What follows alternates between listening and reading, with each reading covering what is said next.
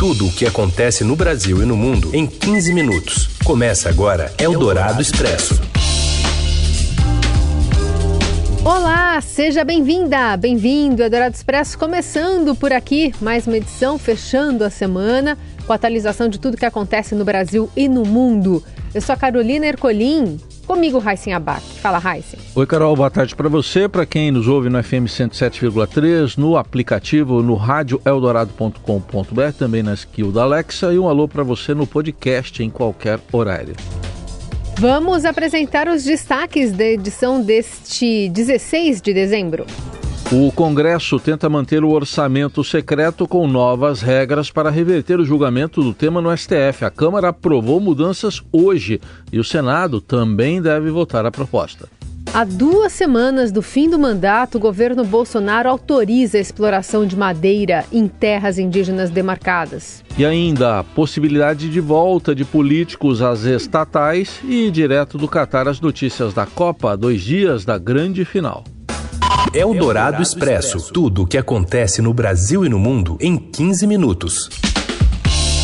Os deputados aprovaram hoje, por 328 votos a 66, um projeto de resolução que altera o funcionamento do orçamento secreto, esquema de compra de apoio político revelado pelo Estadão.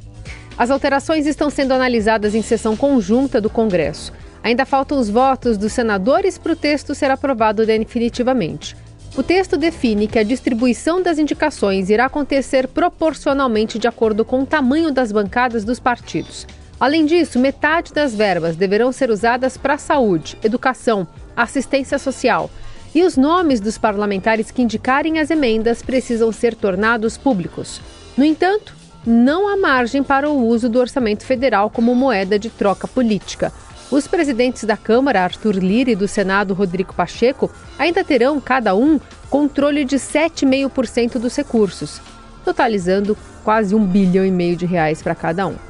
O STF suspendeu a análise do tema nesta quinta com placar de cinco votos a quatro contra a medida, faltam dois. A sessão no Supremo será retomada na próxima segunda.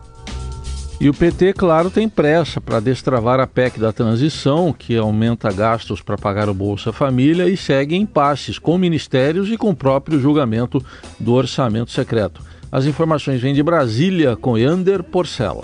O PT tem encontrado dificuldades para conseguir os votos necessários para aprovar essa proposta no plenário. Na Câmara são necessários, no mínimo, 308 votos para se aprovar uma emenda constitucional como essa, que é a aposta do presidente eleito Luiz Inácio Lula da Silva para garantir o pagamento dos 600 reais do Bolsa Família e também para cumprir outras promessas de campanha. São dois os principais pontos de impasse entre o PT e os deputados. Um deles é o julgamento do orçamento secreto no Supremo Tribunal Federal. Na quarta-feira, a presidente da corte, ministra Rosa Weber, deu um voto contundente pela inconstitucionalidade do esquema. A gente ainda não sabe qual vai ser o desfecho do orçamento secreto aí no julgamento do Supremo. Isso preocupa os deputados porque eles querem saber qual vai ser o futuro, o destino das emendas de relator, se elas ainda vão existir e também não querem perder o controle sobre o orçamento da União. Alguns deputados também veem as digitais de Lula nesse julgamento, já que a inconstitucionalidade do esquema devolveria ao executivo a prerrogativa de executar essas verbas, de executar o orçamento, decidir para onde vão esses recursos. Um outro ponto de impasse é a disputa por ministérios no novo governo Lula. O presidente da Câmara, Arthur Lira, pediu ao presidente eleito o Ministério da Saúde ou algum outro ministério que tenha o que ele chamou de entregas, que tenha um orçamento grande possa ter aí algum resultado político e eleitoral para sua base aliada. Lula ainda não quis ceder a essas pressões de Lira e por isso que as negociações da PEC também estão travadas. A ideia de Lira é que o relator da proposta, o deputado Elmar Nascimento, represente o Centrão aí na esplanada dos ministérios. Eldorado Expresso. Mudança em lei das estatais abre porteira para até 587 cargos a serem ocupados por políticos. Conta mais, André Borges. Olá, Raíssen, Carol e ouvintes da Rádio Eldorado. A gente está acompanhando aqui toda a polêmica que envolve essa mudança que foi aprovada na Câmara da lei das estatais, né? Que reduziu a quarentena ali de políticos de três anos para apenas 30 dias que eles possam ocupar cargo nestas empresas públicas. Bom, tudo girou em torno ali de BNDES, com Mercadante e também do senador Jean Paul Prates, que poderia ocupar a Petrobras e tal, mas a gente foi dar uma olhada para saber o que de fato está em jogo, né? E por que, que todo mundo ali, grande parte dos parlamentares, votaram a favor de praticamente por fim nessa quarentena dos políticos. O negócio é o seguinte: o que está em jogo são 587 cargos em estatais federais. Olha o tamanho do problema, né? Quer dizer, é uma porteira que se abre gigantesca para que essas nomeações ocorram. Então não é só Petrobras, o BNDES. Tem aí 587 cargos potenciais que poderiam receber nomeações políticas. E olha o salário, Raíssen Carol. Anual, a gente calculou aqui, eles vão de 214 mil reais, dá uma média de 17 mil por mês, a 3 milhões de reais por ano, que é o salário mais caro aí dos diretores da Petrobras. É isso, é isso que está em jogo. Vamos ver o que o Senado vai fazer a respeito.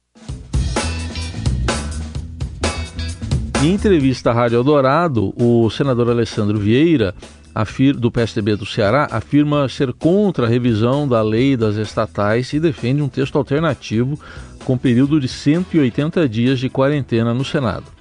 É possível sim você discutir a duração da quarentena, mas você não tem condições de fazer um debate desse com seriedade, não apagar das luzes do ano legislativo, sem passar por comissão, sem ter nenhum tipo de debate. Uma redução para 30 dias é, na verdade, acabar com a quarentena. Eldorado Expresso.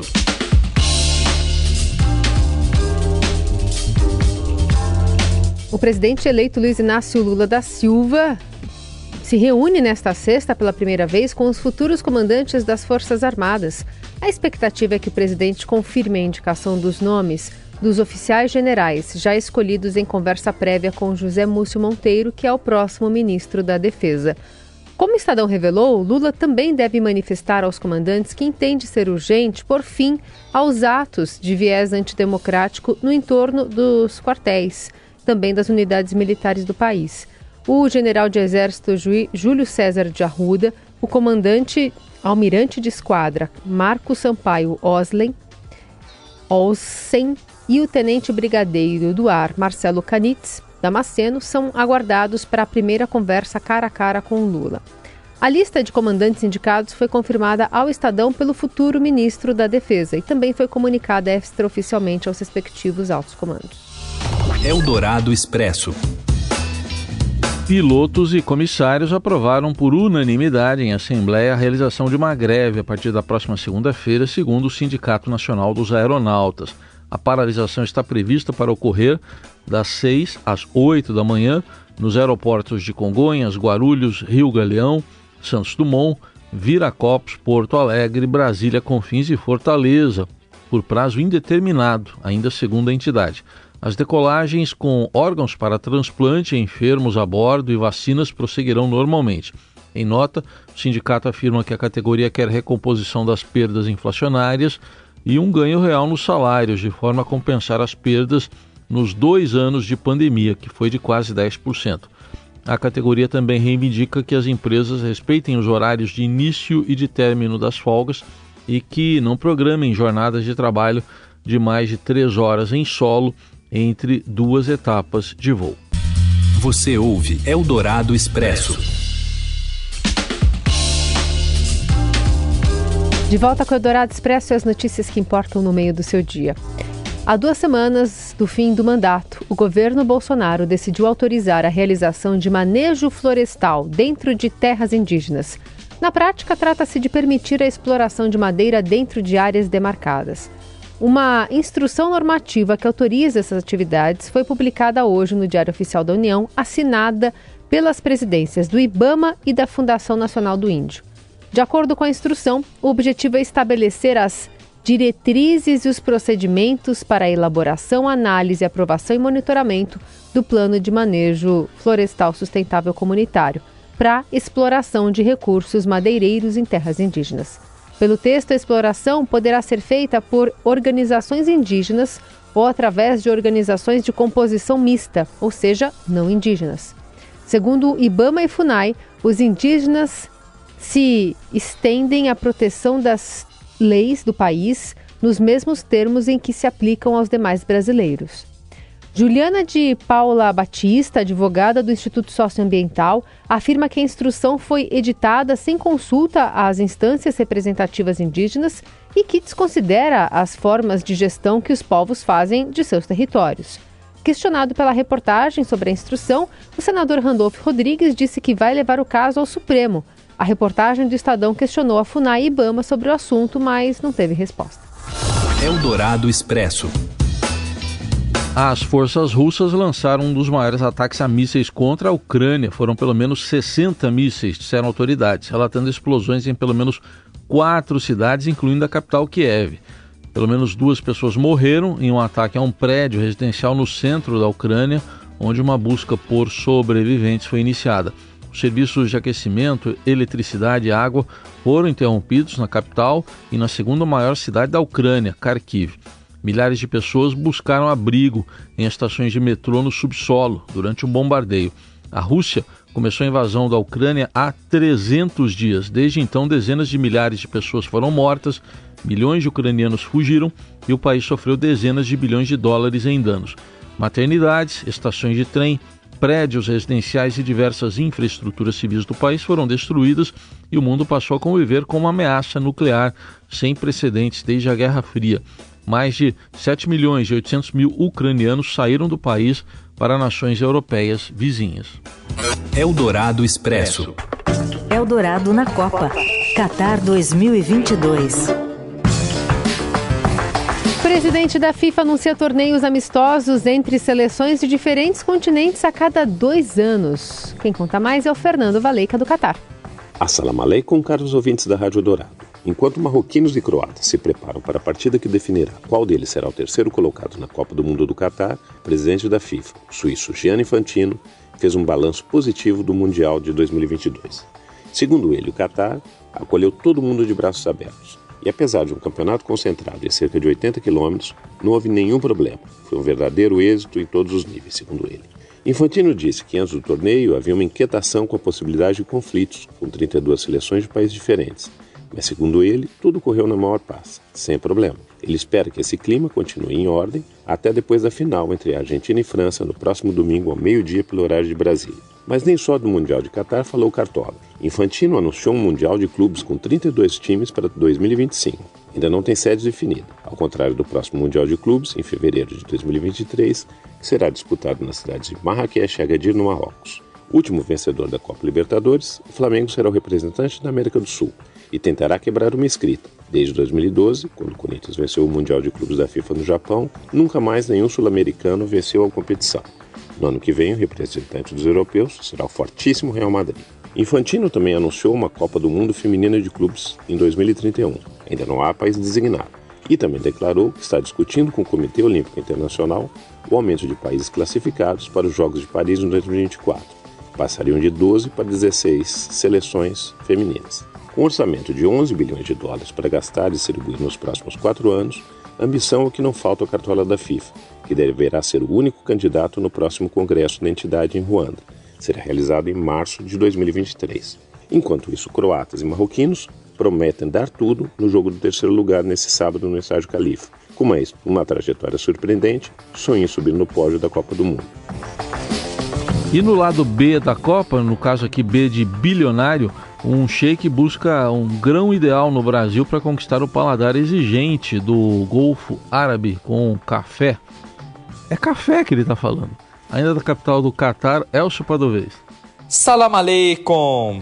A Copa do Mundo não é apenas sobre futebol, e sim um ótimo momento para se fazer negócios. Uma empresa do Brasil se juntou a outra da Arábia Saudita e juntas criaram um café com grãos produzidos na Alta Mogiana, no estado de São Paulo, e no Cerrado Mineiro, para ganhar o mercado saudita e também há planos de expansão para o Golfo Arábico, como o Catar. o café ABQ está sendo promovido aqui direto do país da Copa e a ideia é que ele ganhe as prateleiras de toda a região e possa ser uma alternativa, né, um gosto diferente para os árabes que consomem muito o café verde chamado de garwa e também agora no inverno um chá chamado karak. Esse café já está disponível pela internet e também em mais de 1.500 pontos na Arábia Saudita. E a ideia, segundo uma das donas da empresa, a Rauscher Traders, a Laura Rauscher, a ideia é que esse café com assinatura própria ganhe vários mercados a médio e longo prazo e que seja uma ótima pedida para quem gosta daquele cafezinho, seja na Arábia Saudita, no Catar, no Iêmen e também para quem se interessar em comprar pela internet, o café chega até o Brasil. Eldorado Expresso. E o estudo de uma ONG dos Estados Unidos concluiu que o TikTok promove conteúdo prejudicial sobre transtornos alimentares no feed de seus usuários. Pesquisadores do Centro de Contenção de Ódio Digital criaram contas no aplicativo para usuários de 13 anos nos Estados Unidos, no Reino Unido, na Austrália e no Canadá, com o objetivo de analisar esse algoritmo. Em alguns minutos, o TikTok começou a apresentar vídeos sobre suicídio e transtornos alimentares conteúdos sobre transtorno alimentar no TikTok somam mais de 13 bilhões de visualizações. Ponto final nessa edição do Eldorado Expresso. Voltamos na segunda. Bom fim de semana. Obrigado pela companhia e até segunda. Você ouviu Eldorado Expresso tudo o que acontece no Brasil e no mundo em 15 minutos.